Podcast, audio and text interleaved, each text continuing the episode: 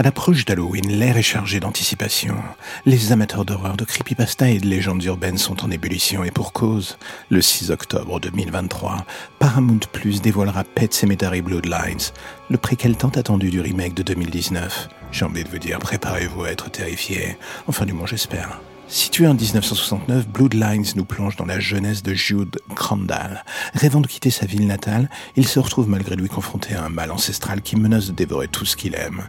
Mais qu'est-ce qui pourrait pousser un jeune homme à affronter un tel mal? La réponse réside dans les sombres secrets de sa famille. Sous la direction de Lindsay Anderson Beer, réalisatrice débutante mais prometteuse, et avec un scénario coécrit avec Jeff Buller, Bloodlines promet de renouveler la saga tout en restant fidèle à l'essence terrifiante de l'original. Avec un casting de choc incluant David Duchovny, Pam Grier, Jackson White et d'autres, l'excitation est plutôt à son comble. Stephen King, le maître de l'horreur, a offert de nombreuses pépites du cinéma, mais Pet Sematary occupe une place à part, traitant de la mort et du deuil et de l'incapacité humaine à accepter le cycle de la vie. Ce récit est sans doute l'un des plus sombres de l'auteur.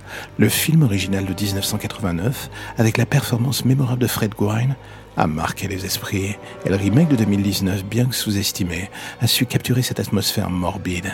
Bloodlines s'inscrit dans cet univers, promettant une nouvelle plongée dans l'horreur. Quand est-ce que vous pourrez découvrir ce film? Le 6 octobre 2023 sur Paramount+.